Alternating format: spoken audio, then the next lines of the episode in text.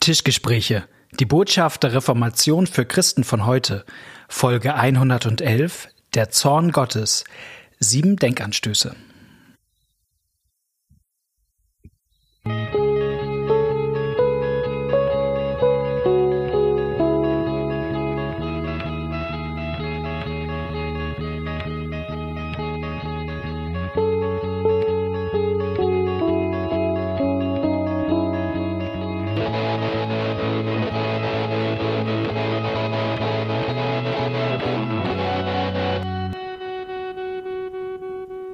Herzlich willkommen bei den Tischgesprächen. Mir gegenüber am Bildschirm sitzt Knut Nippel. Grüß dich, Knut. Moin. Ja, moin Malte. Schön, dich zu sehen und zu hören, auch wenn ich dich nicht an anfassen kann. Ja, das, ähm, ich mag total gerne Umarmung. Das, wir haben heute ein Thema vor uns, ähm, das, glaube ich, mehrere bewegt. Wir haben öfter mal Zuschriften dazu bekommen, weil es Leute umtreibt. Ich kenne es auch irgendwie aus apologetischen Büchern, von so Vortragsreihen, Hauskreisen und so. Äh, die Frage ist nämlich, ist Gott zornig? Wie gehen wir mit den Stellen der Bibel um, die von einem zornigen Gott sprechen? Können wir an einen Gott glauben, der zornig ist? Genau die Formulierung fand ich besonders gut. Können wir an einen Gott glauben, der zornig ist? Mhm. Also, oder ist das nicht so, ist das nicht so eine negative Eigenschaft, mhm. dass das eigentlich das Vertrauen auf ihn verhindert oder zumindest behindert? Genau. Und es gibt einfach viele Bibelstellen, die diesen Zorn Gottes zum Ausdruck bringen. Also er wird auch explizit genannt als Wort. Das gibt es auch in der Bibel, aber es gibt halt auch eben Geschichten. Ja, ich denke jetzt an äh, Sodom und Gomorra, wo Gott äh, da Feuer und Schwefel vom Himmel regnen lässt. Ich denke daran, dass. Ja, das ist ja nett ausgedrückt. Eine, er vernichtet eine ganze Stadt mit Einwohnern. Ja. Also, es, also es ist richtig. Genozid. Ist ja nicht, genau. Auch, auch äh, später, wenn sozusagen äh, unter Josua Israel das äh, gelobte Land einnimmt, da werden ja einfach Volksgruppen ausgelöscht. Oder auch, auch im ganz Kleinen. Also meine Frau, die ähm, ist Gemeindepädagogin und hat ähm, in der Gemeinde auch, zurzeit arbeitet sie überregional, aber sie hat auch in der Gemeinde gearbeitet. Und sie erzählt für mich ganz eindrücklich die Geschichte, wie sie mal mit den Kindern die Geschichte gemacht hat, wo Jesus, die, also die Tempelreinigung, wo Jesus mhm. im Tempel die Tische umschmeißt und mhm. die ähm, Händler da raustreibt. Und wie die Kinder ganz erschrocken waren und ein Kind sagte, jetzt hat Jesus einen Fehler gemacht. Ja, also ah, Jesus, der sonst ah, okay. immer alles richtig macht, aber das, oh nein, auch Jesus hat hier, das darf man nicht. Ja, man darf nicht ja. zornig sein, man darf nichts ja. kaputt machen und so weiter. Also ja. ich, ich lache darüber, weil ich das nicht, weil ich es lächerlich finde, sondern weil ich das äh, anrührend, anrührend finde. Aber das ist ja im Kleinen genau dieser, Jesus wird hier zornig. Das ist ein Fehler. Da hat er was falsch gemacht. Das darf man nicht. Weil Zorn eigentlich das Gegenteil zu sein scheint von Liebe. Ja, und äh, Liebe ist, glaube ich, der Zentralbegriff, über den wir heute Gott fassen. Was Gott ist, Gott ist, ist Liebe, erster Johannesbrief. Ne? Genau. Wenn Gott zornig erscheint, dann scheint das ja das Gegenteil zu sein ja. von seiner Liebe. Und wie gehe ich mit diesen beiden Seiten Gottes oder scheinbar beiden Seiten Gottes um? Das ist heute so das Thema von, von uns, äh, uns als Tischgesprächen hier in der Folge. Und ich habe mal so sieben Denkanstöße mitgebracht. Ja. Wie man vielleicht damit umgehen kann. Jetzt so nicht so Beweise im Sinne von, haha, habe ich gecheckt, mache ich einen Haken hinter, also ich bin das Thema los, wird mich nicht Nee, aber es sind, es sind äh, tolle Gedankenanregungen, finde ich. Also jedenfalls bei mir, ich fand die gut. Ich hab, du hast mir die vorzugeschickt. Genau, ich, ich fange einfach gleich mal an mit dem ersten. Ja.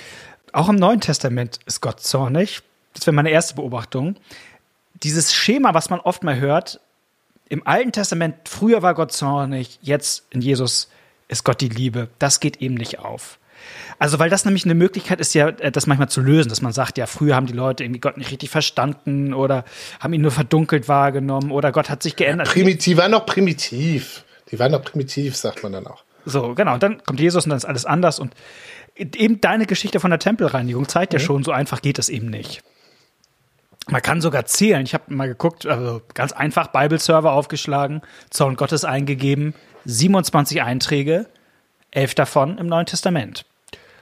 Und mhm. angesichts der Tatsache, dass das Neue Testament ein bisschen kleiner ist als das alte, ähm, ist das gar nicht, also kann man nicht sagen, das wird jetzt irgendwie weniger das Thema.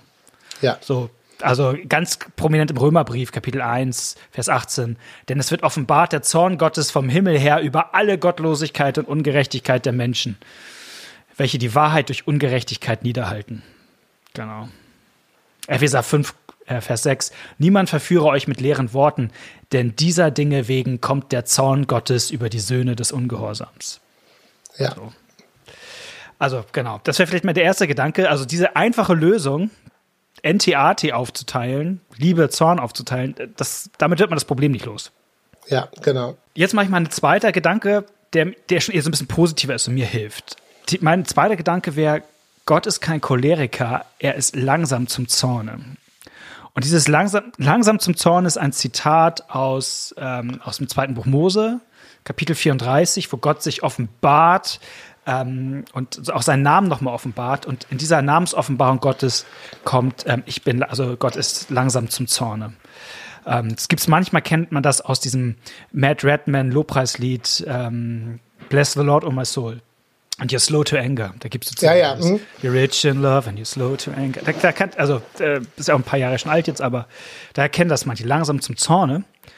Und das finde ich ist eigentlich eine, eine richtig wichtige ähm, äh, Formulierung, weil das Bild, was wir vom Zorn oft haben, ist das cholerische. Genau, das, der, der Kontrollverlust, jemand flippt aus und Genau. du denkst, was ist hier denn los? Und wenn wir Zorn Gottes lesen, kommen bei manchen diese Bilder. Mhm. Und das wird hier korrigiert. Nee, diese, das ist es nicht gemeint. Es ist nicht gemeint, dass Gott einen go- kurzen Geduldsfaden hat, sozusagen. Genau, also und, und manche haben da ja auch Erfahrung mit, ne? Man geht zur Schule und es ist irgendeine Kleinigkeit, irgendwie, man hat irgendwie eine von 23 Aufgaben bei Mathe aus Versehen vergessen und der Lehrer flippt völlig aus und schreit einen zusammen und das sind Dinge, die irgendwie an das Leben lang beschäftigen und nachgehen. Äh, Und man sagt, das soll jetzt Gott sein? Wenn ich sozusagen äh, lese, dass Gott auch, dass es einen Zorn Gottes gibt, dann kommen genau diese, diese Bilder hoch und und dieses, äh, was wie Gott vorgestellt wird im, in, im Exodus 34 als langsam zum Zorne, ist im Grunde, ja, es gibt einen Zorn Gottes, aber er ist nicht Kontrollverlust. Ja. Ja, ich, ich möchte das sogar nochmal verschärfen. Also, ich habe auch in meinem Leben das selber schon erlebt, bei mir selber, dass ich zornig geworden bin und mich hinterher gewundert habe, dass ich so aus der Haut gefahren bin. Ähm, Ja, nicht oft, aber nicht oft, aber deswegen umso eindrücklicher. Das, das war auch eine, ein Gefühl von Kontrollverlust, sag ich mal so.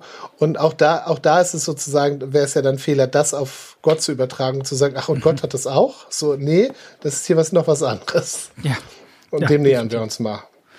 genau. Ich mache mal mit der dritten Beobachtung weiter. Ja, Die dritte Beobachtung wäre für mich, ich kann besser mit dem Leid in der Welt umgehen, wenn es so etwas wie den Zorn Gottes gibt. Das klingt jetzt erstmal, äh, muss man sich ein bisschen reindenken. Aber ich bin ja auch manchmal echt wütend über das Unrecht in dieser Welt. ja, Es gibt Dinge in dieser Welt, auch die Menschen einander antun, die sind schreiend ungerecht. Ne, Wir brauchen ja nur die Nachrichten anmachen. So, man könnte jetzt Geschichten und Geschichten erzählen. Also vielleicht kann man jeder sich mal vorstellen, was sind eigentlich Dinge in dieser Welt, die mich, die einen aufregen, wo man sagt, das ist unfair, das darf nicht sein, das kann nicht sein. Und was wäre es eigentlich, wenn es einen Gott geben würde, dem das egal wäre? Der- Den das sozusagen nicht anrühren würde, das Unrecht dieser Welt, das Leid dieser Welt. Ja, oder noch konkreter, der darüber nicht zornig wird, Ja. dass es Menschenhandel gibt, dass es Ja. Ki- Kinderarbeit gibt äh, und Ausbeutung oder was weiß ich. Ähm, also ein Gott, der sich das anguckt und dem da nicht die Hutschnur hochgeht, sozusagen. Genau. Und von daher ist das sozusagen für mich eigentlich sogar wichtig in meinem Gottesbild, dass es diese, diese Ebene auch gibt, einfach weil mir irgendwie Gerechtigkeit in dieser Welt auch wichtig ist. Ähm, und es gibt eine Bibelstelle, die würde ich gerne mal vorlesen, die gerade in dieser Geschichte von Sodom und Gomorra ähm, verortet ist. Erstes Buch Mose, Kapitel 18, Vers 20. Da steht, und der Herr sprach, das Klagegeschrei über Sodom und Gomorra, wahrlich, es ist groß und ihre Sünde, wahrlich, sie ist sehr schwer. Also Gott hört das Schreien, sozusagen das Unrecht, was da passiert. So und ähm, das, das äh, kommt, es ist sozusagen nicht Willkür, sondern es ist im Grunde das Unrecht, was vor Gott dringt. Ja. Soll ich weitermachen? Ja, weil jetzt kommt, äh, finde ich, einer der wichtigsten Punkte der, also mach mal. Genau, jetzt kommt mein vierter Punkt. Mein vierter Punkt. Mein Gott kann nur lieben, wenn er auch zornig sein kann. Man kann das eine nicht ohne das andere haben. Denn wir haben ja am Anfang eben gesagt, in der Ein Einleitung, dass das oft für uns die Gegenteile zu sein scheinen.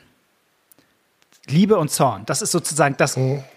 Das Die sich äh, auch, äh, sogar die sich ausschließen, sozusagen, Genau. ne? Ja. man könnte sozusagen, oder, oder man, wie so für zwei Pole, ne? Also man geht entweder das Liebe und, oder, oder bei Zorn, aber es ist sozusagen das, was sich diametral gegenüber übersteht. Man könnte ja mal fragen, ob dieses Bild eigentlich stimmt, diese Gegenüberstellung. Genau, und da, also da finde ich es hilfreich, nämlich zu gucken und sich zu überlegen, ob das eben vielleicht keine sich ausschließend Sachen sind und Liebe nur positiv und Zorn nur negativ, sondern ob das Sachen sind, die wirklich zusammengehören. Zorn entsteht dadurch, dass etwas angegriffen wird, was ich liebe. Das ist dann auch richtig. Ja, also wenn mhm. ich sehe, wie irgendjemand ein Kind misshandelt, dann selbst wenn das jetzt nicht mein Kind ist oder so, aber dann jeder hat dann so viel Liebe zu dem Kind, dass er sagt, das geht nicht und und dass er dann, mhm. dass dann eine Wut entsteht oder ein, ein Zorn entsteht und das ist gesund. Also diese, dieser Mechanismus an sich ist gesund, das gehört zusammen. Also Zorn ist auch eine Funktion, die mit Liebe zu tun hat.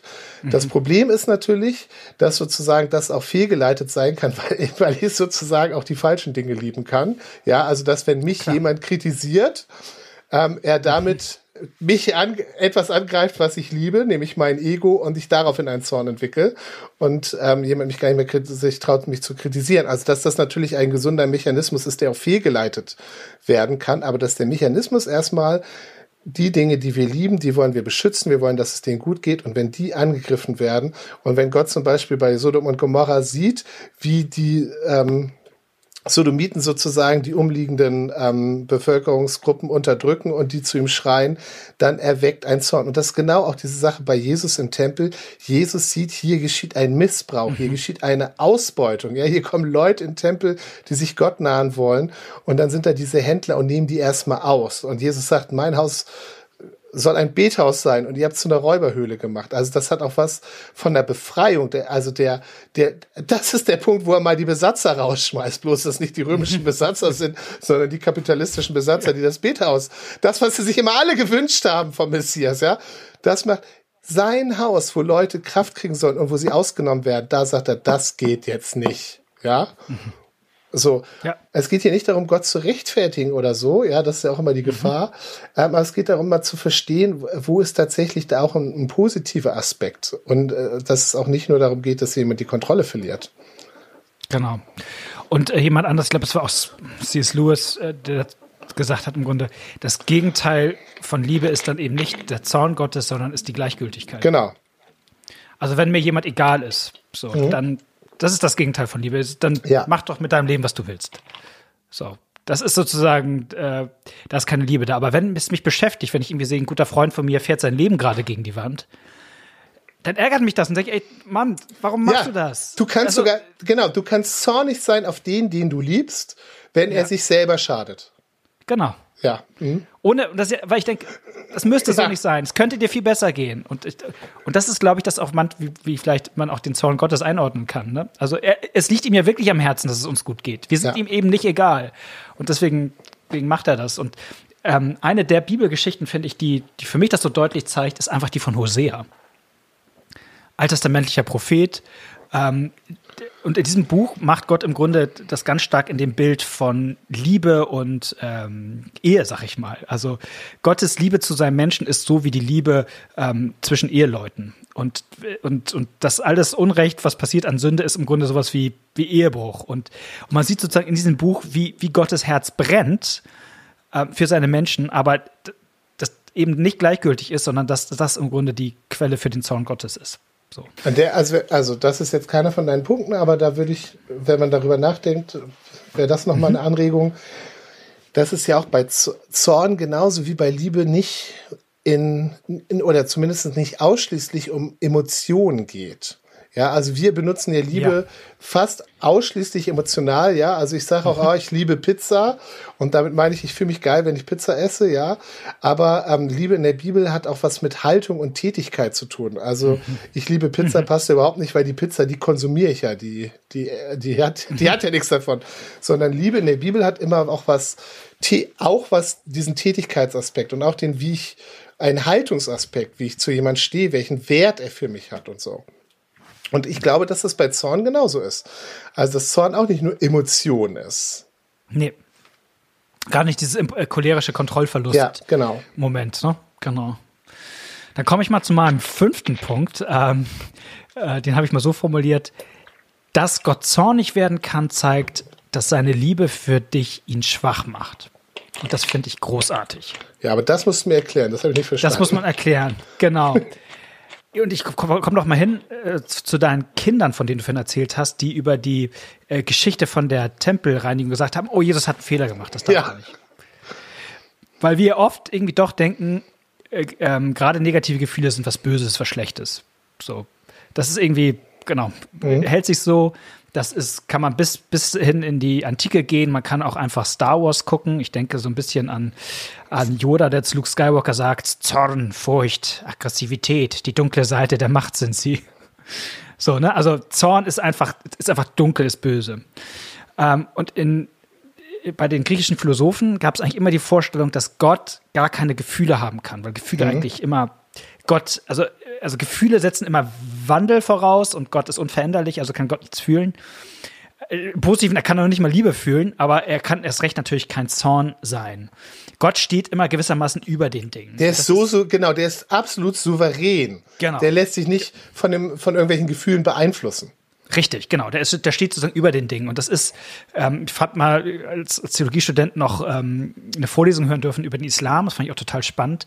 Und islamische Gottesbilder und, und ähm, sozusagen ein Argument, was ich hoffe, das stimmt so, ne? ich bin ja kein Experte, aber was der Dozent immer sagte, wie, wie stark im Islam eigentlich die Vorstellung ist davon, dass Gott reich ist. Also Gott ist reich, den kannst du eigentlich gar nicht bestehlen, weil du ihn nicht, also den kannst du eigentlich gar nicht treffen, wirklich. Also der ist ein bisschen auf einer anderen Ebene, weil so. Und ich dachte, ja, also ja, Gott ist irgendwie reich, das, das stimmt auch irgendwie im Christentum irgendwie, aber ähm, was ich besonders finde am Gott der Bibel ist, dass der sich treffen lässt. Mhm. So, und das, das meine ich damit. Gott, dass Gott zornig ist, zeigt halt eben auch, also der lässt sich treffen von unserer Sünde. Und das ist ja erstmal eine Beziehungsaussage über Gott, dass der nicht sagt, ja, bewegt mich alles nicht. Also so, wie der Gott der antiken Philosophen, der ein unbewegter Beweger ist, sondern Gott, der im Grunde sagt, es, nein, es geht mir zu Herzen. Wenn du auch, also wenn du auch, auch dein, Leben so führst, wie ich es nicht möchte, es trifft mich, es geht mir zu Herzen. So, und das ist natürlich äh, kein philosophischer Gottesbegriff, aber es ist der Gott der Bibel und ich finde es eigentlich total klasse, weil das etwas über seine Liebe sagt. Also ich bin ja jetzt hängen geblieben mit diesem Gottesreich. Das finde ich einen coolen Gedanken. Das finde ich total cool. Ja. Gott ist so reich, du kannst ihn nicht bestehlen, ja. Du ja. kannst ihn gar nicht treffen. Also das finde ich, finde ich super. Und das stimmt auch. Und, und die Bibel sagt ja, finde ich nicht, ja, Gott ist nicht so reich oder was, sondern die Bibel sagt und jetzt zusätzlich, und jetzt macht er sich arm für dich. Mhm. Dieser Gott, den man nicht treffen kann, den du nicht bestehen kannst und so, der, der gibt jetzt alles auf für dich. Ja. So das also, aber dieser, dieser Grundgedanke, Gott ist so reich, du kannst ihn nicht bestehen, finde ich erstmal cool. Ich auch, genau. Es kommt immer auf den ja. Kontext so an. Ne? Und ja. das ist sozusagen die, die Souveränität Gottes so sehr ja. untermauert, dass, dass er eigentlich unabhängig ist von dem, dass er sich nicht treffen lässt, ja. sozusagen. Ne? Und das ist ja immer in der Religionsgeschichte Moment gewesen so. Und dass das, ich glaube, der Gott der Bibel da einfach anders ist. Der sagt, nee, ich liebe dich so sehr, ähm, ich mache mich verletzbar für dich, auch wenn das vielleicht nicht in, in die Philosophie meines Wesens hineinpasst. Ja. Ich gehe noch mal einen weiter. Ja, das nächste verstehe ich nämlich wieder. Genau, Punkt 6 wäre das. Dass Gott zornig werden kann, hält uns Menschen von Gewalt ab. Oder soll es zumindest. Genau, soll es zumindest. Ähm, dazu kann ich mal, ich finde ich eine Geschichte erzählen, die, ähm, äh, die mich, die mich eigentlich mal ganz bewegt hat. Von äh, Miroslav Wolf ist ein relativ bekannter Theologe unserer Zeit und der das ähm, so erzählt, ähm, alles ein bisschen runtergebrochen jetzt, ne? aber im Grunde der, der ja. Ähm, ja, so dass ich es verstehe, das finde ich gut, Matt. Nein. Aber im Grunde er ähm, lebte in der Zeit des Bürgerkriegs äh, in Jugoslawien in den 90ern da. Und ich meine, kroatische Minderheit zu sein und ähm, erlebte sozusagen unfassbares ähm, Leid, was Menschen einander antun, wo total äh, der Gedanke naheliegend war, ey, wir müssen uns rächen. Wir müssen jetzt irgendwie die, ähm, die Menschen rächen, denen hier so unfassbares Elend angetan wurde. Und er sagt, das Einzige, was uns im Grunde von der Rache abgehalten hat, war dieser Gedanke der Bibel, die Rache ist mein, spricht er. Ja. Also nicht zu sagen, na, es ist eh egal, Gott wird eh alles wegwischen, sondern nein, es wird einen Tag geben, da wird Gott das Unrecht dieser Welt zur Verantwortung ziehen. Und, ähm, und das finde ich total spannenden Gedanken, weil, weil ähm, in gewisser Hinsicht wir in unseren, äh, ich spitze auch wieder zu weißen europäischen Vorstädten, relativ, wenig Probleme also wo die Probleme anders sind, Aber Menschen, die einfach so ein unfassbares Unrecht erlebt haben, für die ist es einfach wichtig, dass Gott auch ein Gott ist, der zornig sein kann, der am Ende auch irgendwie Unrecht wieder ins Recht setzen will. Ja. So. Und, und das hält mich davon ab, vielleicht in dieser Welt alle Rache nehmen zu müssen, weil ich weiß, Gott hat es noch auf seiner Agenda. Es ist nicht, nicht abgeheftet, mhm. sozusagen, sondern Gott, Gott hat es im Blick und das, hab, äh, das hält mich vielleicht davon ab, selber sozusagen äh, der Graf von Monte Cristo sein zu müssen, äh, in diesem Bild, der sozusagen ja die perfekte Rache durchziehen muss. Der, genau, der, der die perfekte Rache durchzieht, aber da auch sein ganzes Leben eigentlich dieser Rache ja. opfert. Also das, das ja in ja. den guten, das ja in den guten Rachegeschichten ist das ja immer, dass die, die diese Rache durchführen, eigentlich darin sich auflösen. Römer 12, Vers 19. Recht euch nicht selbst, meine Lieben, sondern gebt Raum den Zorn Gottes. Denn es steht geschrieben, die Rache ist mein, ich will vergelten, spricht der Herr. Also das ist genau, genau der Punkt, ne? Ja. Also wo Paulus das genauso in dem Sinne anwendet. Von daher finde ich, hat sozusagen der Zorn Gottes, ähm, finde ich, kann auch sozusagen so eine Dimension hab, haben, die Welt ein bisschen besser zu machen. Weil er uns vielleicht, also zumindest aus der Gewaltspirale rausholen kann. Nicht, dass es das immer tut, aber es, da ist ein Potenzial ja, drin. Ja. Okay, ähm, vielleicht der letzte Punkt, ähm, und den ich finde, glaube ich, eigentlich die Hauptsache, immer wenn man über dieses Thema redet. Äh, ich habe es mal so formuliert, der Zorn Gottes hilft uns, das Kreuz Jesu Christi erst richtig zu verstehen und seine Liebe viel deutlicher zu sehen. Ich sage mal von mir aus, ähm, wenn ich weiß, was in meinem Leben alles auch nicht richtig ist und wenn ich mir bewusst mache eigentlich, was ich alles in meinem Leben auch tue, was Gott nicht gefällt und sehe, wie sehr es Gott auch ernst nimmt und sagt, das, das, nee, also wir Menschen sind immer so gut zu wissen, was andere alles falsch machen, ne? können wir uns immer super rüber ja, aber, ja. aber Gott sagt, nee, ähm, großes Teil des Problems bist du selbst. Und ähm, wenn ich merke irgendwie, wie ernst Gott das nimmt mit dem Zorn, und ich sehe am Kreuz auch, ähm, das macht Luther auch so stark, ich sehe am Kreuz vor allem auch den Zorn Gottes. Das, das Kreuz ist auch eine Offenbarung des Zorn, Zornes Gottes. Du siehst, wie ernst Gott äh, die Sünde nimmt. Ja. Dass er sozusagen so ernst nimmt, dass er ähm, und dann sehe ich gleichzeitig aber auch, wie groß eigentlich die Liebe von Jesus ist, dass er sagt, und, um, um, um dich davon zu befreien, gehe ich diesen Weg für dich. Also ich kann das in der Tiefe anders noch verstehen, wenn ich auch sozusagen die, das, das andere in seiner Tiefe sehe. Ja. Meint es eine Folge, wo ich dir zuhöre und nur nicke. Das ist jetzt nicht so interessant für die Hörer, aber nee, ich finde das gut. Also ich stimme dem voll zu. Ja. Äh, vielleicht willst du mal was vorlesen von Dietrich Bonhoeffer. Dietrich Bonhoeffer schreibt, ich spüre übrigens immer mehr, wie alttestamentlich ich denke und empfinde. So habe ich auch in den vergangenen Monaten auch viel mehr Altes Testament als Neues Testament gelesen.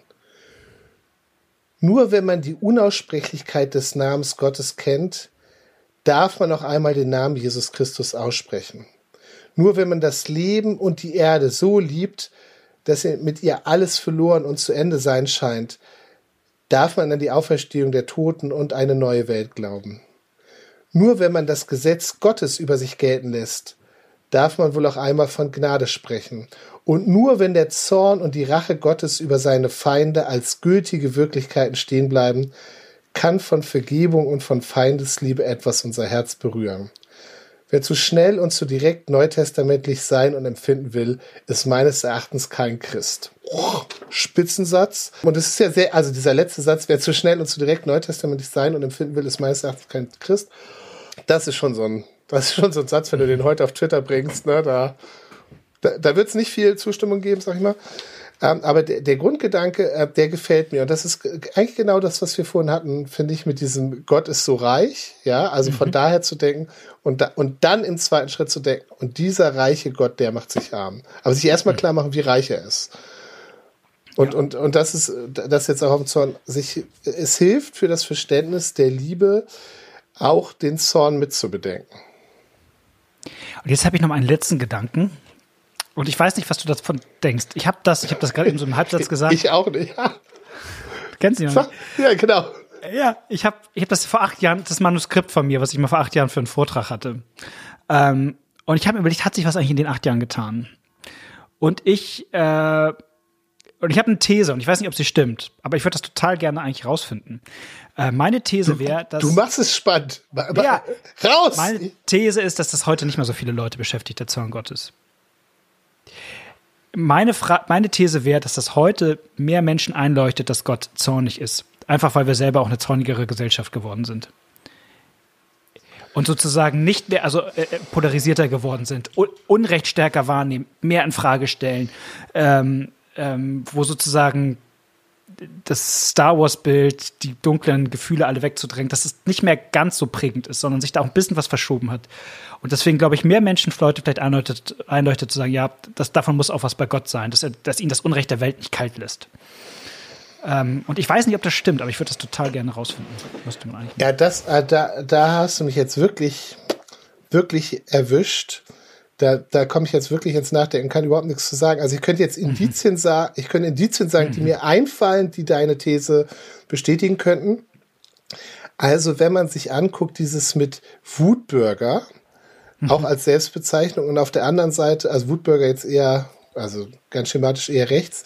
Es gibt ja auch dieses Buch Empört euch als, mhm. als positiven Aufruf hier, es muss mal was passieren, das ist jetzt eher links, also dass auf beiden Seiten es auch solche Empörungs- und Wutsachen ähm, als Selbstbeschreibung gibt, das, das könnte schon sein. Und, und äh, Peter Sloterdijk, dieser Philosoph, der hat doch auch mal was über diese als Zorn als Antrieb der Gesellschaft geschrieben. Also ich, ich, mir fallen auf jeden Fall Indizien ein, wo ich sagte, wo ich denke, die könnte man mal prüfen, ob die, die These stimmt. Aber das war, das war ja auch eine Frage unserer Leser, ne? Genau. Äh, unserer Leser, unserer Hörer. Ähm, also es, es, ist, es ist noch eine Frage, aber dass das genau. vielleicht ähm, insgesamt, das mit dem, das kann, ja, wir, da, das recherchieren wir jetzt mal. Nein, aber ich finde, man kann es auch offene, offene Fragen ja, es, in unsere gute, Hörerschaft hineingeben. Interessante und, ähm, These, ja. Vielleicht äh, gibt es da Resonanz zu. Ähm, auf jeden Fall hoffen wir, dass unsere ähm, Gedanken heute ähm, vielleicht eine Anregung waren, irgendwie mit diesem Thema umzugehen, wenn ihr irgendwie was lest in der Bibel, irgendwie Stellen, ähm, die den Song Gottes zum Ausdruck bringen. In jedem Fall freuen wir uns, ähm, von euch zu hören. Gebt uns gerne Feedback. Schreibt uns gerne, wenn euch Fragen beschäftigen, wo ihr sagt, na, dazu würde ich gerne mal was hören. Schreibt uns gerne E-Mail an tischgespräche.gmx.net, Tischgespräche mit der E. Und ähm, wir wünschen euch zwei schöne Wochen. Macht's gut. Tschüss. Ciao.